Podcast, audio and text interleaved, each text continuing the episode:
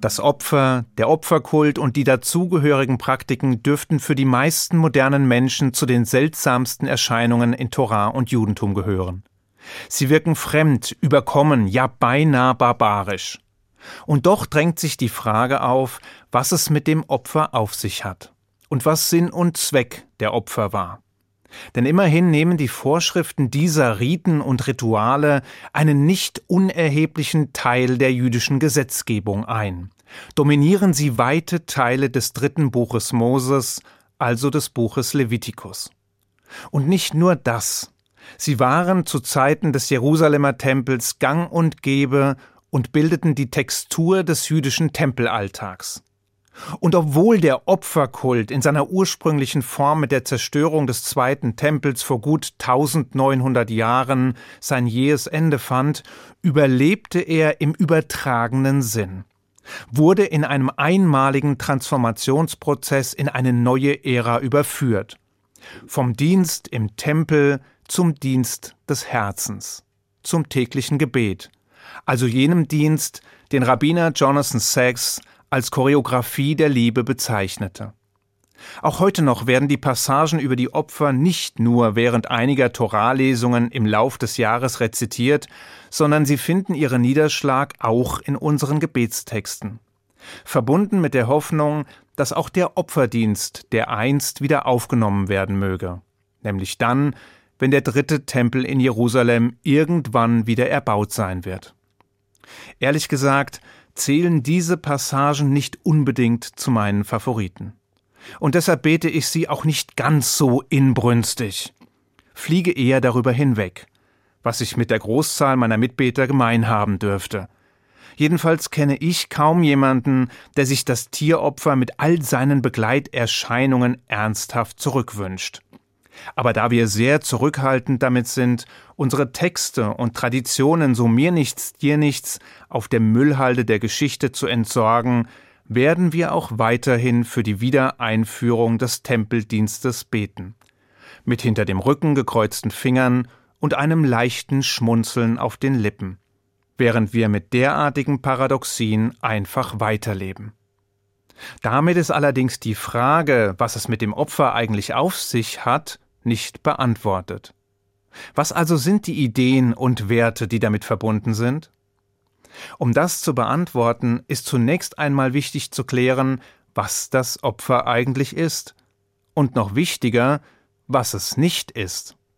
Denn auch wenn zwei das gleiche tun, ist es noch lange nicht dasselbe.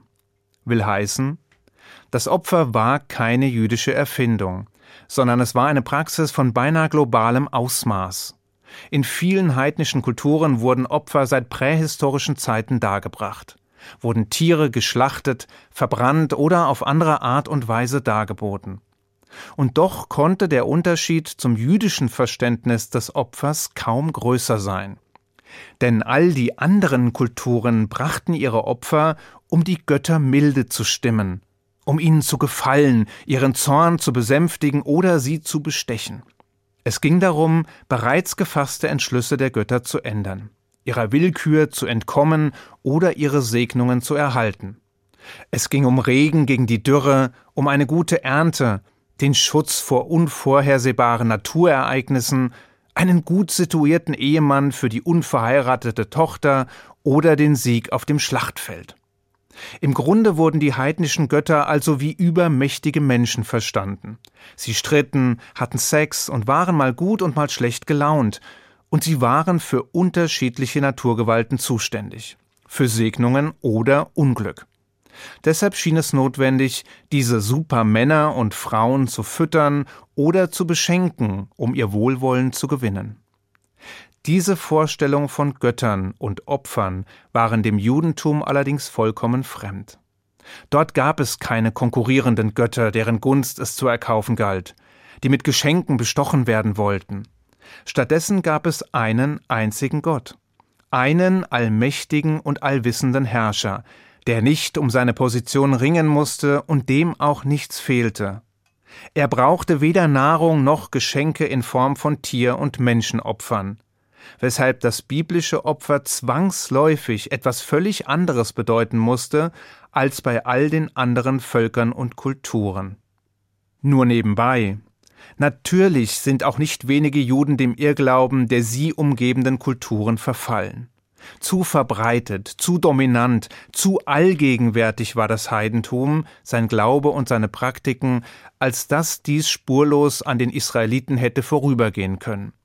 Zu verführerisch die Idee, Gottes Wohlwollen mit Tieropfern und anderen Gaben erkaufen zu können. Wer diese Richtung allerdings einschlug, verließ den Weg des Judentums und befand sich fortan auf gefährlichem Terrain. Jedenfalls zielten die unterschiedlichen Opfer in der Torah in eine ganz andere Richtung. Und sie darzubringen musste jedem möglich sein, unabhängig von Stand, Status oder Einkommen. Das heißt, niemand sollte ausgeschlossen werden können, weil er nicht über das nötige Kleingeld verfügte.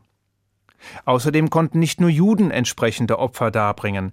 Vielmehr heißt es zu Beginn des dritten Buches Moses ausdrücklich, wenn ein Mensch von sich ein Opfer bringt. Sprich, das Opfer konnte von jeder Mann und jeder Frau dargebracht werden, von jedem Menschen. Aber um was zu erreichen? Zu welchem Zweck?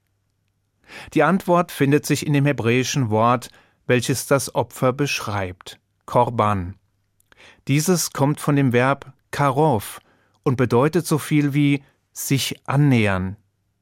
Das Opfer dient also dazu, sich Gott anzunähern, eine Beziehung aufzubauen, eine Verbindung zu schaffen. Und diese Beziehung entsteht gerade durch den Akt des Opferns, durch das Geben oder auch durch das Aufgeben. Übertragen auf zwischenmenschliche Beziehungen wird ziemlich schnell klar, worum es hier geht. Denn in jeder menschlichen Beziehung entstehen Vertrauen, Verbundenheit und Geborgenheit vor allem dadurch, dass wir dem anderen etwas von uns geben.